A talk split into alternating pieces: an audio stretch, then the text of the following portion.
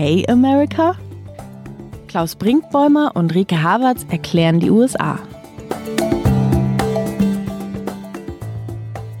Hallo zu Okay America, dem transatlantischen Podcast von Zeit Online. Eigentlich hören wir uns immer donnerstags, aber wir haben uns heute aus einem leider sehr traurigen Anlass für eine Sonderfolge entschieden. Ich bin Rike Havertz, Chefin vom Dienst bei Zeit Online. Und ich bin Klaus Brinkbäumer, Autor von Zeit und Zeit Online in New York. Und der traurige Anlass, der Fall George Floyd, ähm, wir konnten nicht umhin, daraus unsere achte Folge zu machen, nicht wahr? Nein, das äh, müssen wir natürlich aufgreifen. Und äh, ich sitze mal nicht in Berlin, sondern bin eigentlich im Urlaub, aber Urlaub zählt in so einem Moment ja nicht so richtig und bin äh, das erste Mal seit der Corona-Krise mal wieder bei meinen Eltern zu Besuch. Auf Abstand natürlich, aber äh, Jever ist eine kleine beschauliche Stadt. Hier ist genug Platz im Garten für meine Eltern und mich. Und äh, genau, die sitzen jetzt unten, während ich in meinem alten Kinderzimmer sitze und diese Sendung aufnehme. Aber Klaus, du nach wie vor in New York. Das, da muss ich immer gucken, was man hinter dir sieht, aber kein, kein Spielzeug mehr, ne? Nee, das musste ich alles irgendwann mal ausräumen. Meine Mutter ist da rigoros. Es ist jetzt hier eher so ein Lesezimmer. hier war in Niedersachsen, ne? Das, genau, das direkt an der Nordsee. Einmal, ja? Ja, okay. ja, genau, das Bier. Das Bier kennt ja immer jeder und wir Jeferaner sind natürlich äh, ganz extrem darauf bedacht, dass man Jefer sagt und nicht Jever. Insofern ist es auch gut, dass das in diesem Podcast mal Erwähnung findet. Das ist sehr wichtig. Ähm, ich schicke natürlich Grüße an deine Eltern.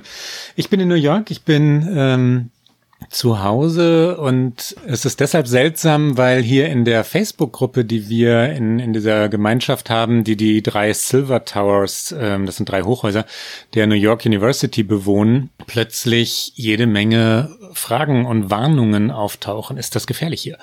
Müssen wir unsere Gebäude schützen? Was passiert mit den Autos unten, die einige auf den Straßen natürlich stehen haben, hier wo auch sonst? Plünderungen hier rund um den Washington Square, West Village und East Village ähm, hat seit seit Ewigkeiten nicht gegeben. Aber gestern und vorgestern war es wieder soweit.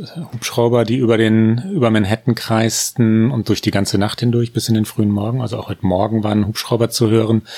Äh, jede Menge Einsatzfahrzeuge. Ähm, es war schon heftig. Und damit sind wir im Grunde mittendrin im Thema dieser Sonderfolge. Es geht um den Fall George Floyd.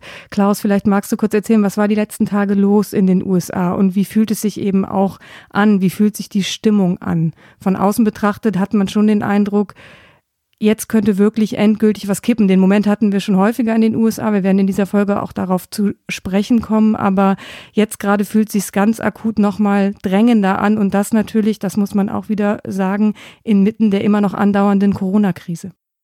Ja, es gab in den ähm, vergangenen Tagen, in der vergangenen Woche Demonstrationen in inzwischen 150 amerikanischen Städten. Das hat sich also von Minneapolis, wo es alles begann, sehr schnell ausgedehnt. Äh, zunächst ging es nur nach Washington DC, äh, weil natürlich das Weiße Haus ein, ein, Zent ein, ein Ziel der Proteste war. Viele der Demonstrationen waren schlicht auf Donald Trump ausgerichtet. Und dann breitete es sich aber über das ganze Land aus, weil hier ein Nerv getroffen wurde. Man kann wirklich sagen, ein uramerikanischer Nerv. Das Thema Rassismus ist das große amerikanische Trauma und nie wirklich verarbeitet worden. Ja, und jetzt äh, kommt hier etwas zusammen, ähm, was man sich, wenn man zynisch ähm, erwarten würde, okay, was muss jetzt noch passieren, damit alles schief geht in diesem Land? Genau so ausgedacht hätte, ja. Nach Corona, wovon vor allem die Schwächeren, ähm, das heißt also auch ganz besonders die Afroamerikaner betroffen waren, kam die Arbeitslosigkeit. Inzwischen äh, 40 Millionen Amerikaner. Wir sind bei einer Arbeitslosenquote von 20 Prozent, äh, die weiterhin steigt. Und dann Rassenunruhen nach einem Mord, so kann man es ja nennen, weil es gefilmt und belegt ist, äh, einem Mord von vier weißen Polizisten an einem Schwarzen, der unbewaffnet war.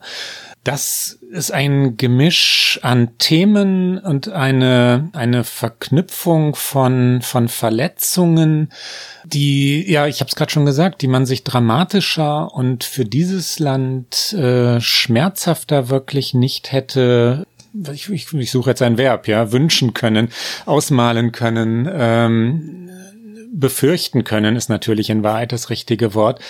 Äh, das ist das Letzte, was ihr noch gefehlt hat. Das Land hat eine Führung, das hatten wir in den vergangenen Sendungen schon mehrfach, tatsächlich leider versagt. Die Parteien im Kongress blockieren sich, sind handlungsunfähig und der Präsident führt das Land nicht. Er tut es nicht. Er versteckt sich und heizt äh, Verstimmungen und Aggressionen, Kränkungen an.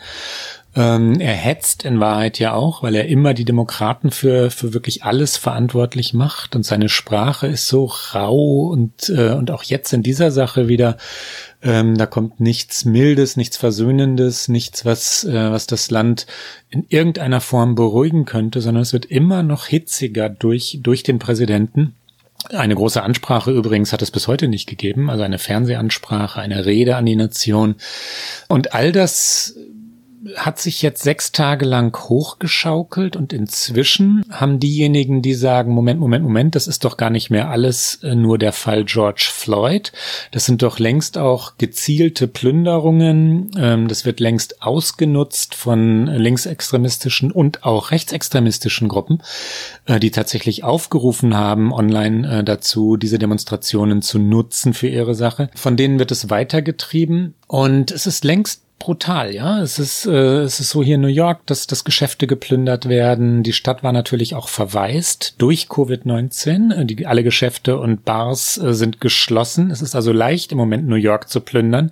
Ein fataler Zeitpunkt. Aber die Szenen dieser in, in New York, in Washington äh, und in allen anderen Städten Amerikas sind wirklich von einigen versöhnlichen mal abgesehen brutal und heftig. Mich erschreckt es auch immer wieder, dass wir wenn wir über Amerika reden, an diesen Punkt kommen. Ich glaube, wir müssen da auch zwei Stränge unterscheiden. Das eine ist das, was du gerade angesprochen hast, das Ausnutzen von linksextremistischen und rechtsextremistischen Gruppierungen, um das weiter anzuheizen und die berechtigte Wut derer, die dort auf die Straße gehen, weil sie das Gefühl haben und auch zu Recht das Gefühl haben, dass sie permanent Opfer eines strukturellen Rassismus werden und eben auch Opfer von Gewalt werden. George Floyd, der jetzt dieses Ganze entzündet hat, ist ja nicht, bei weitem nicht der erste Fall in diesem Jahr, wo Menschen Rassismus erlebt haben. Es gab in, in deiner momentanen Heimatstadt New York äh, im Central Park gab es diese absurde Szene, dass der schwarze Christian Cooper äh, Vögel beobachtet hat. Also ich meine, ich kann mir nichts Langweiligeres vorstellen, als Vögel zu beobachten. Das darfst Und, du nicht den äh, Birdwatchern sagen. ich weiß, ich weiß. Mein ehemaliger Biologielehrer war großer Ornithologe, aber also ich fände es jetzt nicht so spannend, aber er hat einfach, es ist einfach so harmlos, wie irgendwas nur sein kann. Und äh, dann traf er auf Amy Cooper und bat sie, ihren Hund anzuleihen, so wie es eben auch vorgeschrieben ist momentan und, ähm, und überhaupt äh, vorgeschrieben ist im Central Park, glaube ich, dass man seine Hunde da anleihen muss. So war es, glaube ich, beim letzten Mal, als ich da war. Die beiden heißen übrigens beide Cooper, genau wie du gerade gesagt hast. Das ist kein Fehler. Sie sind aber nicht verwandt, nicht verschwägert. Äh, Christian Cooper und Amy Cooper. Und man kann auch nicht glauben, dass sie verwandt sind, weil was tat Amy Cooper? Sie hat zum Telefon gegriffen, die Polizei angerufen und gesagt, sie wird dieser Polizei sagen, dass sie von einem schwarzen Mann mit dem Leben bedroht wird. Und das ist natürlich sowas von absurd. Wie kann man nicht einfach sagen, ja, ich leine meinen Hund an und dann ist es gut? Und Cooper hat halt, also Christian Cooper hat die Filme, äh, die Szene gefilmt, genauso wie eben auch äh, der Tod von George Floyd gefilmt wurde. Ich glaube, dieses Moment Video und äh, Beweis ist natürlich auch etwas, was extrem wichtig ist, auch wenn es dann um eine mögliche Strafverfolgung geht, vor allen Dingen jetzt im äh, Fall von George Floyd. Ich glaube, dass, ich weiß es gar nicht, weißt du es, hat die Amy Cooper-Geschichte äh, nach, Nachträge gehabt? Ja, sie ist entlassen worden. Sie ähm, war bei einer Wall Street Bank, wenn ich jetzt nicht irgendeine Verwechslung hier habe. Ich glaube, sie war Wall Streeterin und, ähm, und ist, ist entlassen worden. Er hat ihr aber verziehen und keine weiteren rechtlichen Unternehmungen gemacht. Er sagt auch, dass, also das habe er nur nicht gewollt, diesen Rieseneklat und diese Welle, die das Ganze dann auch in den Medien genommen hat. Ähm, und damit wird's vermutlich vorbei sein. Es gibt nach allem, was ich weiß, bisher keine Klage. Und dann waren zwei weitere Fälle, die, die tödlich waren, also schlimmer als der Fall. Sehr viel Cooper, dramatischer. Sehr viel dramatischer. Wir haben hier über äh, Ahmad äh, Arbery schon gesprochen, der am 25. Februar ermordet wurde von zwei Weißen. Ich suche jetzt hier gerade einmal die Namen, die mir schlicht entfallen sind. Gregory äh, McMichael war der Vater, genau, und Travis McMichael war der Sohn, der Vater ein ehemaliger Polizeibeamter, äh, die in Brunswick, Georgia, ähm, den Jogger Arbery, den gerade schon genannten, erschossen haben. Also sie haben ihn verfolgt, äh, dann erschossen. Er war unbewaffnet. Äh, das ist gefilmt worden. Ähm, durch einen weiteren mutmaßlich Tatbeteiligten, der hinter den beiden, also hinter Vater und Sohn hergefahren war, weil es aber am 25. Februar geschah und weil die Polizei es zunächst äh, beiseite räumen wollte, da der Vater äh, Gregory McMichael ehemaliger Polizist war, war das wochenlang nicht weiter aufgefallen. Es war auch mitten in der Corona-Krise. Ja? Amerika war tatsächlich lahmgelegt, redete über nichts anderes als Covid-19 und obwohl es diesen Film gab, ähm, gab es keine wirkliche Berichterstattung und schon gar keine Demonstrationen in dieser Sache, bis es dann plötzlich größer wurde, nachdem die New York Times wirklich recherchiert hatte und gesagt hat, Moment, ein ehemaliger Polizist und es wird nicht mal ermittelt, nachdem ein schwarzer Unbewaffneter erschossen worden war, mit der Begründung, der habe nach der Waffe gegriffen, also der Unbewaffnete greift nach der Waffe der Bewaffneten und die haben dann ein Recht auf Notwehr, das war die Begründung der Polizei, also da stimmt wirklich gar nichts. Das war der eine Fall. Noch dramatischer finde ich ja den, äh, der sich am 13. März zutrug in Louisville, Kentucky, wo Brianna Taylor, eine 26-jährige Rettungssanitäterin, einfach nur in ihrer Wohnung saß und dann äh, Polizisten die Wohnung stürmten und sie erschossen. Acht Schüsse, wenn ich das richtig in, Erinnerung, in Erinnerung habe, die hatten die Wohnung verwechselt. Ja, sie waren auf einer Drogenrazzia und waren in, de, in das falsche Haus oder jedenfalls in die falsche Wohnung gestürmt und erschossen sie. Von dieser Tat äh, gab es kein Video, deswegen war auch diese nicht diejenige, die das jetzt alles auslöste. Und dann kam der Fall George Floyd. Magst du erklären, was da eigentlich passiert ist? Ich wollte jetzt schon fast weitergehen, weil ich hm. das Gefühl habe, nicht das Gefühl, ich glaube George Floyd, wir haben es, du hast es eingangs schon erwähnt, äh, was passiert ist und ich würde hier an dieser Stelle auch noch mal einmal ganz kurz sagen, wir haben natürlich eine ganz ganz kleine Produktionslücke, weil wir von der Aufnahme zum Erscheinen immer so ein paar Stunden in den USA nicht abbilden können. Für alles ganz aktuelle, was auch Ausschreitungen angeht, einfach auf Zeit Online vorbeischauen, da ist immer alles Minuten aktuell und ich wollte jetzt eigentlich gerade anheben und sagen, diese ganzen Fälle George Floyd, auch auch äh, Brianna, was du gerade erzählt hast, das ist halt das Argument der Zufälligkeit greift auch einfach nicht mehr. Vor allen Dingen nicht, wenn wir über rassistische Polizeigewalt reden. Das ist ein riesiges Problem in den USA. Die Washington Post macht da eine sehr genaue, sehr akkurate Zählung seit 2015 und im Verhältnis zum Anteil an ihrer Bevölkerung werden Schwarze doppelt so oft von der Polizei erschossen wie Weiße und das muss man sich mal vorstellen. Doppelt so oft im Verhältnis zum Anteil an ihrer Bevölkerung. Das heißt, ich bin als schwarzer Mann, als schwarze Frau sehr viel mehr gefährdet, als wenn ich weiß bin in Amerika. Und ähm, Michelle Obama, finde ich, hat das äh, sehr eindrücklich diese Woche auch auf Twitter beschrieben. Ich äh, lese nicht den ganzen Tweet vor, aber äh, die letzten zwei Sätze.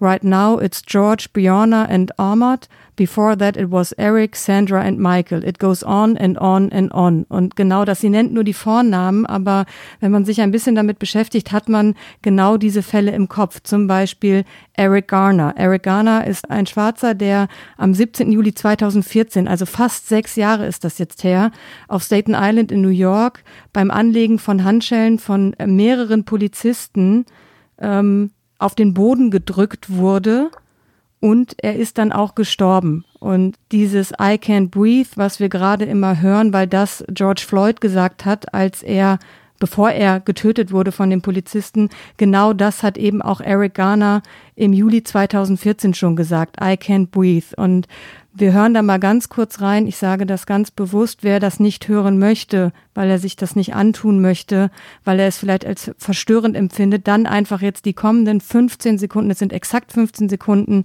entweder vorspulen oder kurz den Ton ausmachen.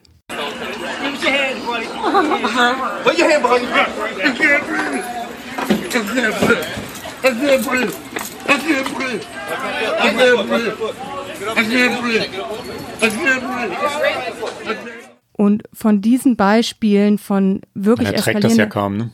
Ja, Es ist, also ich habe es, als ich es heute noch mal rausgesucht habe, es fiel mir heute Morgen im Halbschlaf ein, dachte ich, das war doch genau der gleiche, so und man erträgt es nicht. Es ist wirklich sehr, sehr schwer, allein schon mit anzuhören, anzusehen, ist noch mal eine ganz andere Debatte.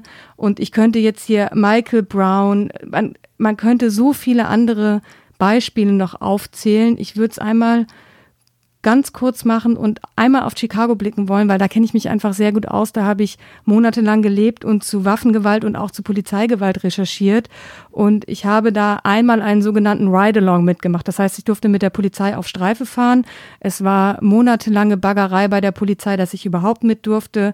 Dann durfte ich natürlich nur mit schusssicherer Weste. Neben mir saß äh, ein Polizist, der aus der Presseabteilung war. Es ging natürlich nur tagsüber, nicht abends oder nachts, wo es natürlich gefährlicher gewesen wäre.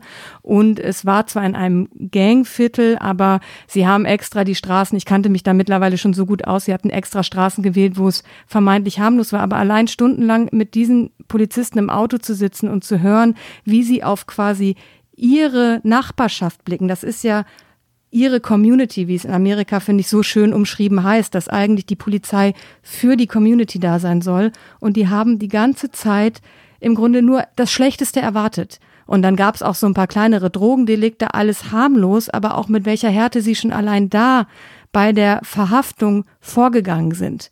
Aus meiner Sicht als unbeteiligter Beobachter war das einfach sehr übertrieben. Das beschäftigt mich nach wie vor, weil das war, ich hatte halt auch die andere Seite erlebt. Ich war auf der Straße unterwegs, habe mit sehr vielen Schwarzen gesprochen, die alle schon jemanden verloren hatten, entweder durch Polizeigewalt oder durch Ganggewalt, alle durch Waffen.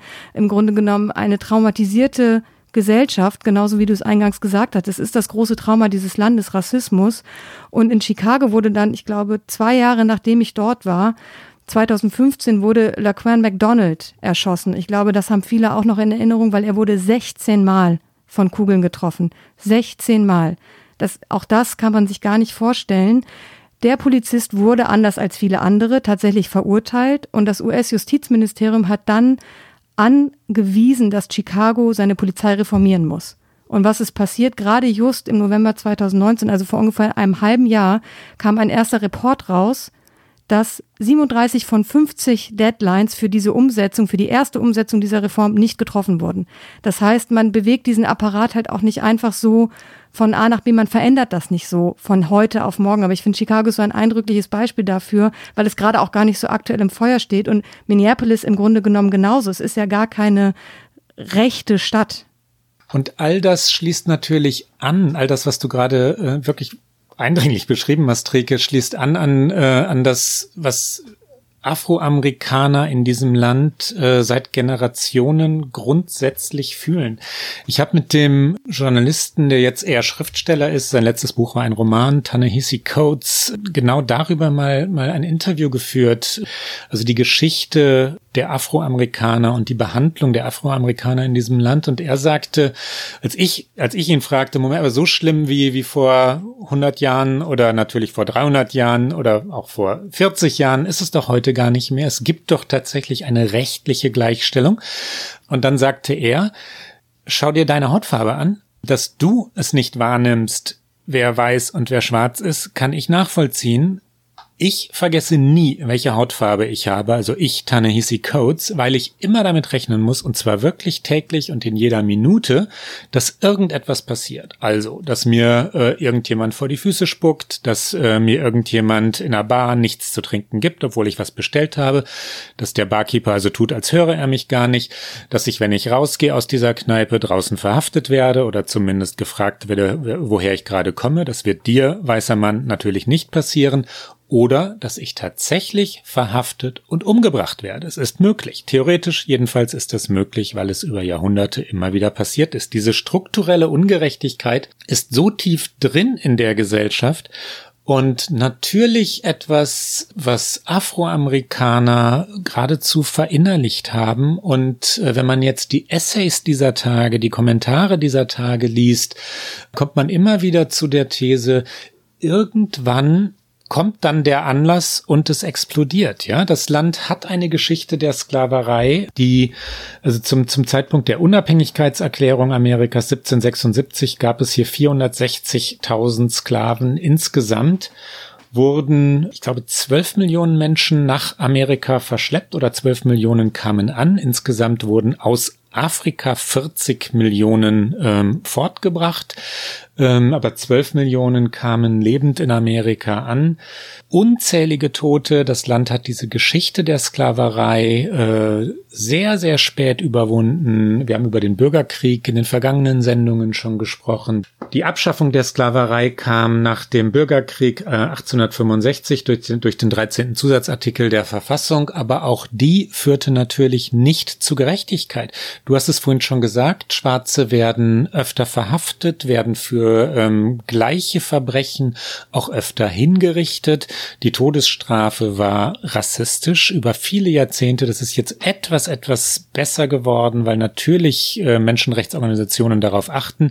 Gerecht sind die USA nach wie vor nicht und über Lohngerechtigkeit, gleiche Lebensumstände, gleiche Krankenversicherungen oder gleiche äh, Vorsorge jetzt, äh, das betrifft dann wieder die Corona-Krise, können wir noch lange nicht reden in diesem Jahr. Und all das, all das, all das spielt natürlich mit in einer Krise wie dieser. Zu all dem passt, finde ich, auch extrem gut eine Zahl, die ich auch in Vorbereitung auf diese Sendung gefunden habe vom Pew Research Center. Die ist aus dem vergangenen Jahr. Da sagen 63 Prozent der Amerikaner, dass sie überzeugt sind, dass die Folgen der Sklaverei Schwarze in den USA immer noch beeinflussen. Und von Schwarzen sagen das 84 Prozent.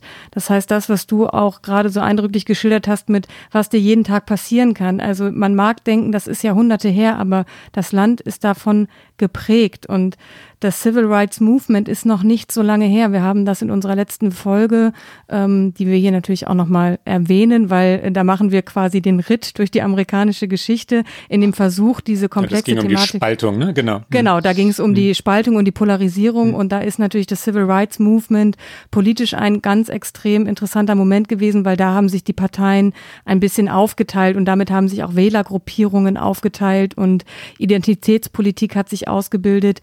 Aber aber äh, das Civil Rights Movement, das war in den 60er Jahren, also ähm, oh Gott, 64 wurde der Civil Rights Act unterschrieben, 65 der Voting Rights Act und Martin Luther King hat das alles noch erlebt, hat dann aber 66 auch äh, sehr eindrücklich beschrieben, was Riots sind, von denen wir jetzt aktuell auch wieder sprechen. Wir hören mal rein.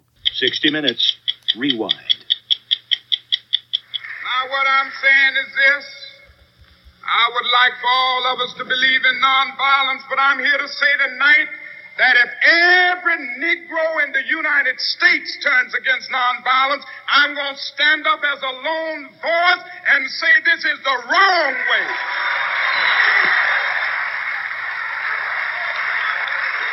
I will never change uh, in my basic idea that nonviolence is the most potent weapon available to the Negro in his struggle for freedom and justice. I think for the Negro to turn to violence would be both impractical and immoral. There is an increasingly vocal minority who disagreed totally with your tactics, Dr. King. There's no doubt about that. I will agree that uh, there is a, a group in the Negro community advocating violence now. I happen to feel that this group represents a numerical minority. Surveys have revealed this. The vast majority of Negroes still feel that the best way to deal with the dilemma that we face in this country is uh, through nonviolent resistance. And uh, I don't think this vocal group will be able uh, to make a real dent in the Negro community in terms of swaying 22 million Negroes to this particular point of view. And I contend that the cry of black power is at bottom a reaction to the reluctance of white power to make the kind of changes necessary to make justice a reality for the Negro. I think we've got to see that a riot is the language of the unheard. And what is it that America has failed to hear? It has failed to hear that the economic plight of the Negro poor has worsened over the last few years.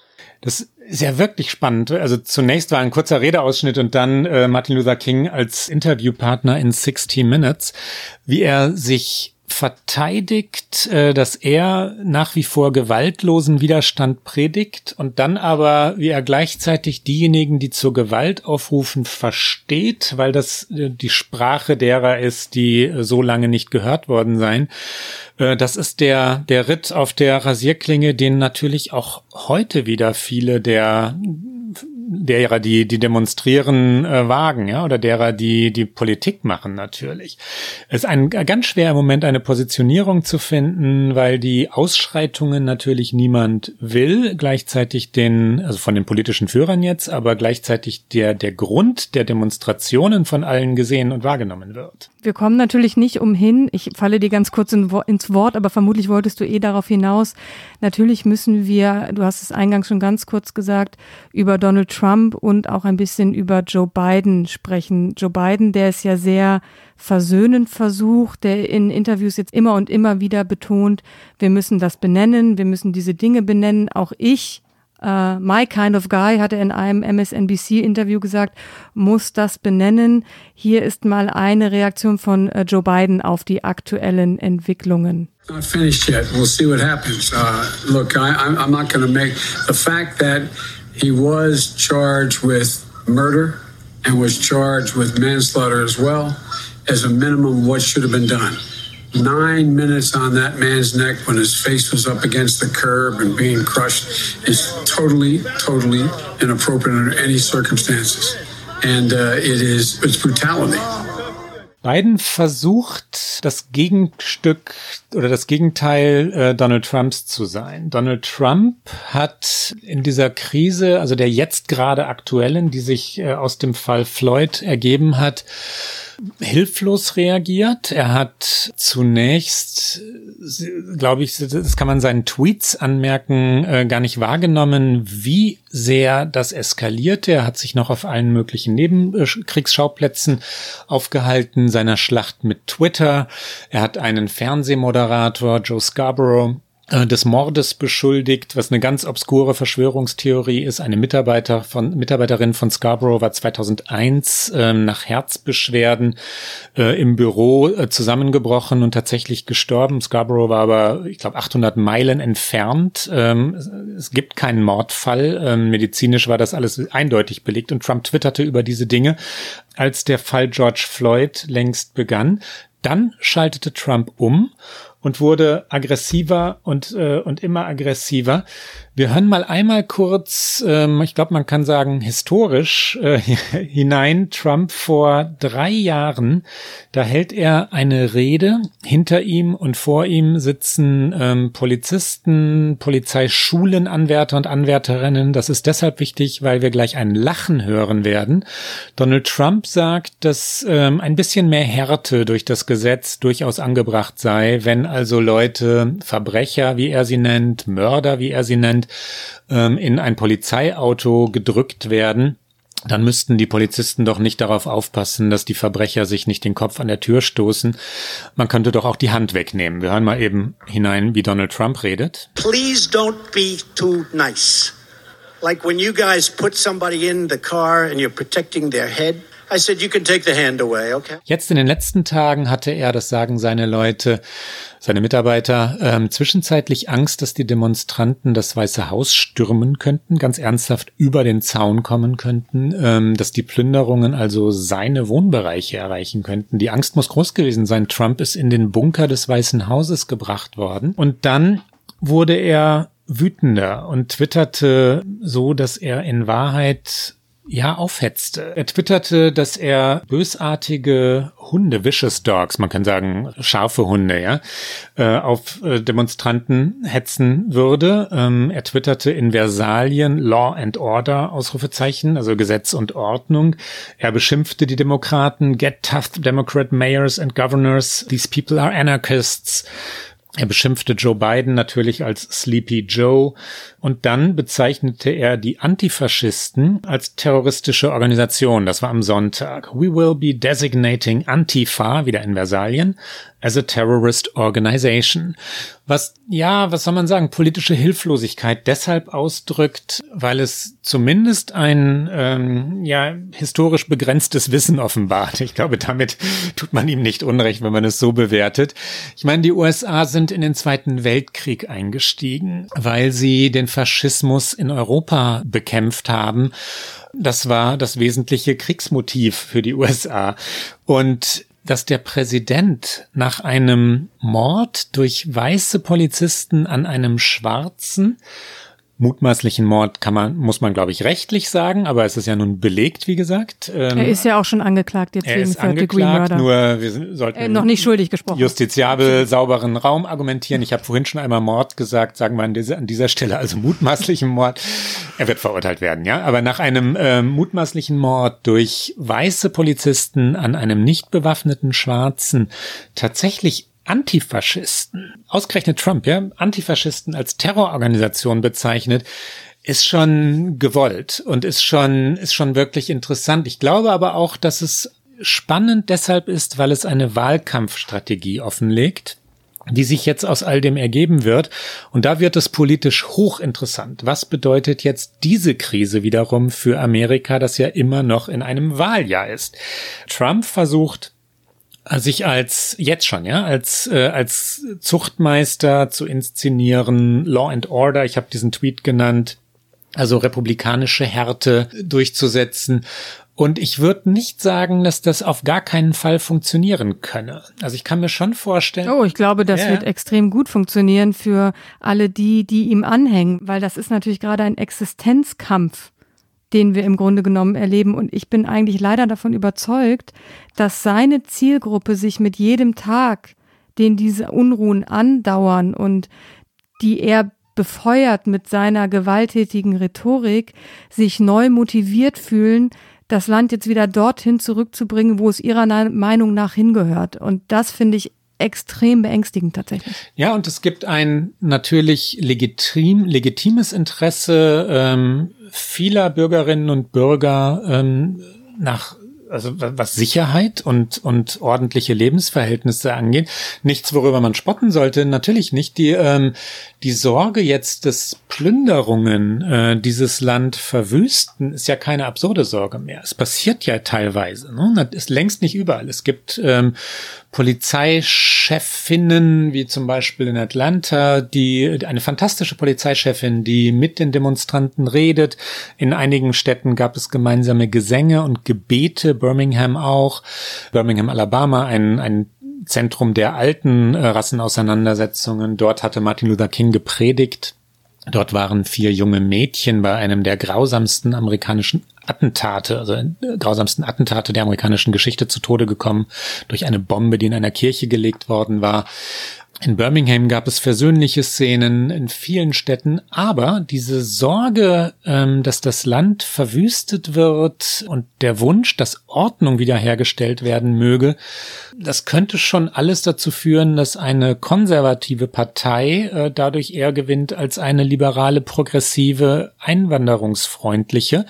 Ich glaube das letztlich nicht. Ich glaube, dass die Wählerinnen und Wähler sich anschauen werden, in welchem Zustand ist gerade dieses Land? Ja? Was ist hier eigentlich in den letzten drei Jahren passiert?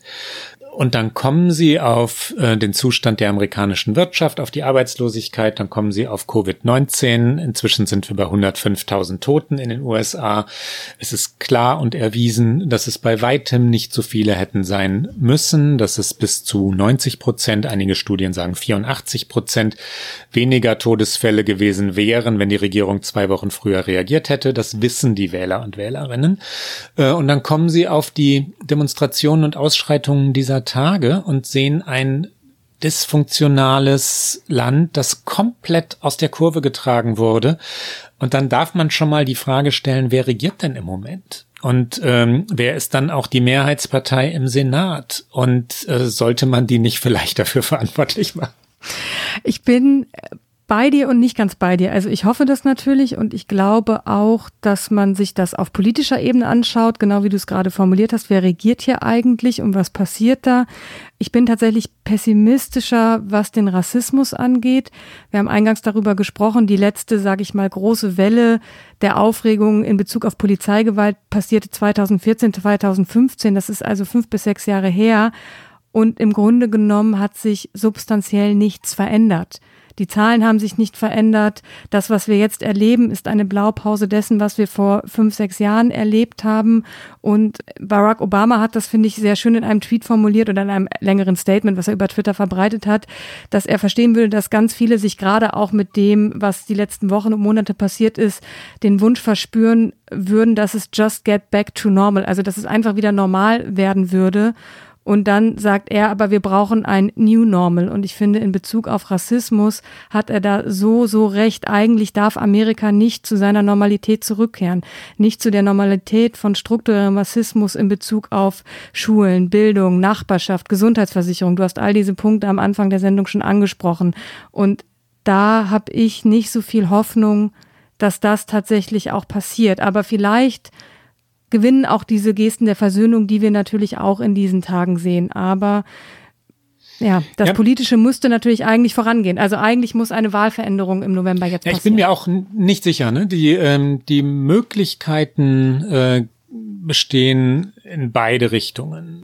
Es ist denkbar, dass es eine Koalition ähm, von zwei gro großen Gruppierungen ähm, oder zwei großen Interessensgruppen gibt, die dann am Ende für ganz kleine Mehrheiten für Trump in den entscheidenden Bundesstaaten sorgen können. Das halte ich für möglich. Ich halte das nicht für wirklich wahrscheinlich, aber es ist denkbar.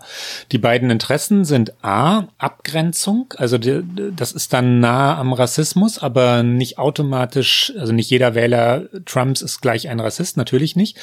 Sagen wir mal ein ein, äh, man kann Selbstschutz sagen, ein Selbstschutz äh, des weißen Amerikas. Ja, wir wollen unser Amerika, das wir kennen, das bürgerliche weiße Amerika erhalten und wir finden, dass es bedroht wird durch Veränderung und Migration, Globalisierung natürlich auch. Ähm, so, also nicht alles ist Rassismus, was was konservativ in Amerika ist. Das verbunden mit einem Interesse an Sicherheit einer anderen Gruppe. Also die immer wieder angeführten 50-jährigen weißen Frauen der Vorstädte, ja, die, äh, die jetzt in den letzten Monaten wirklich zu Joe Biden gewechselt waren bei Umfragen. Biden hatte in sämtlichen USA-weiten Umfragen einen Vorsprung von jetzt zuletzt 10 bis 12 Prozent, ähm, was echt was wirklich Großes. Ähm, und 53 zu 41, so 53, 43, das, das war die Mehrheit, die er, die er hatte. Die könnten aber wieder zu Trump zurückkehren, weil sie sagen, Moment, Moment, wenn Biden ähm, jetzt ganz vereinfacht dargestellt die Plünderer unterstützt, dann bin ich für den Mann, der mir Sicherheit verspricht. Und wir können ganz sicher sein, dass die republikanische Propaganda, ähm, das Werbefeuerwerk, die Unterstützung durch Fox News genau diese Geschichte erzählen werden. Ja? Ähm, wenn ihr bei den anderen seid, dann kriegt ihr diese Plünderungen. Das sind die Szenen, ähm, also Union Square, New York, Samstagnacht. Da war hier wirklich die Hölle los in New York. Da brannten Mülltonnen und so. Das ist das, was Joe Biden euch gibt und Alternative ist Sicherheit. Das werden die republikanischen Werbespots sein und ich bin nicht sicher, dass das nicht funktioniert. Aber wie gesagt, gesagt, jetzt wiederhole ich mich. Ich glaube, die Mehrheit wird sehen, wer hat den Zustand dieses Landes äh, herbeigeführt, wer war eigentlich unser Präsident, Präsident in den letzten drei Jahren, warum sind wir da, wo wir jetzt sind. Und danach richten wir die Wahl aus. Jetzt haben wir es zum Ende dieser Sondersendung tatsächlich auch geschafft, wieder unser schön eingeübtes Orakel zu bringen. Was glaubst du eigentlich, Rike, warum kam das alles jetzt? Warum durch diesen Fall? Ich denke, ganz entscheidend ist hierbei die die Drastik und die Wucht der Bilder, also dass diese Gewalttat aufgenommen wurde und man George Floyd in einem eigentlich nicht zu ertragenden länglichen Video am Boden sieht, wie dieser Polizist ihn mit, den Knie, mit dem Knie einfach auf Hals und Kopf drückt. Und das finde ich ja fast noch perfideste daran ist, er hat die Hand in der Hosentasche dabei. Und dann ist ja auch noch ein zweites Video aufgetaucht, das zeigt, dass drei Polizisten am Ende auf diesem Mann knieten. Und ich glaube, niemand kann an so einer Gewalttat daran kommt niemand vorbei. Das entzündet einfach all die Ungerechtigkeit, all die Wut, all den Schmerz, den so viele Menschen in dem Land spüren. Und ich glaube, das hat damit zu tun, warum es an diesem Fall so erupiert ist. Ja, es sind, glaube ich, beide beteiligte Personen. Ähm, George Floyd er hat den Spitznamen Big Floyd, ja. Er ist, äh, er war in, in der Schule ein, ein Basketballer, ein Sportler. Er wollte eine sportliche Karriere machen, machte dann Musik, verlor während äh, der Covid-19 Zeit seinen Arbeitsplatz. Er war Wächter in einem Restaurant, zweifacher Vater übrigens, und äh, war arbeitslos und ein minimales Vergehen. Er hat in einem Lebensmittelladen äh, angeblich, das sagten die, die Angestellten dort, mit einer gefälschten 20-Dollar-Note bezahlen wollen. Man weiß nicht mal, ob er die Note gefälscht hat oder ob sie ihm untergejubelt worden war. Das ist bisher nicht bekannt. Spielt auch letztlich keine Rolle mehr. Nichts weiter war passiert, ja. Und dann kommen diese Polizisten und beim Täter wiederum, dem Haupttäter, dem einen, der jetzt angeklagt ist, übrigens wegen Third Degree Murder. Third Degree heißt unabsichtlich. Wenn es First oder Second äh, Degree Murder wäre, dann müsste, dann wäre Absicht unterstellt worden. Es ist also keine Absicht unterstellt worden in der Anklage. Der Täter wiederum, das wollte ich ganz kurz erzählen, Derek Michael Chauvin oder ich weiß nicht genau, wie man, wie man ihn ausspricht. Man hört in Amerika auch manchmal Chauvin. C-H-A-U-V-I-N, sage ich jetzt unseren Hörern. Äh, Derek Michael Chauvin, 44 Jahre alt. Äh, es hatte 18 Beschwerden über ihn gegeben. Er war ähm, dreimal in Schießereien verwickelt. Eine tödliche, also ein gewalttätiger Polizist.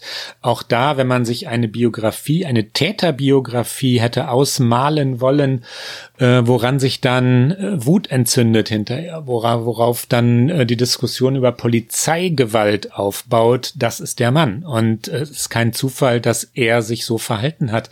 Ganz kurz, ich, es ist fast ein, ein trostloses Ende, aber auch George Floyd ruft um Hilfe. Du hast vorhin die Worte I can't breathe schon genannt. Äh, auch da wieder, wer das nicht hören möchte, möge jetzt bitte um, ich weiß, ich habe es nicht ganz genau gestoppt, ich sage jetzt mal 12 Sekunden, 15 Sekunden vorspulen. George Floyd ruft I can't breathe.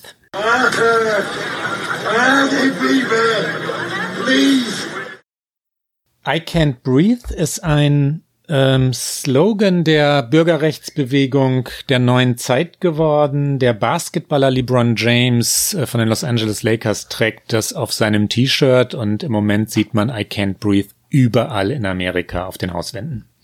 Übrigens auch hier in Berlin, zum Beispiel bei mir um die Ecke, als ich noch in Berlin war, auf Bürgersteige gesprüht. Auch äh, Sportler hier ähm, solidarisieren sich. Also das geht auch über Amerika hinaus. Das ist ein bisschen ein trauriges Schlusswort für unsere Sendung, die aber ja auch eben einen traurigen Anlass hat. Deswegen verzichten wir heute auch auf unsere Rubrik Get Out und sagen an dieser Stelle, das war's für den Moment bei OK America. Heute einmal außer der Reihe. Ansonsten hören Sie uns wie gewohnt alle zwei Wochen, immer donnerstags auf Zeit Online und auf allen guten Podcast-Kanälen. Und da dies eben eine Sondersendung war, die nächste Folge hören Sie, wie ursprünglich angekündigt, am 11. Juni, das heißt also in der kommenden Woche. Wenn Sie uns schreiben wollen, erreichen Sie uns unter okamerica.zeit.de. Bis dahin.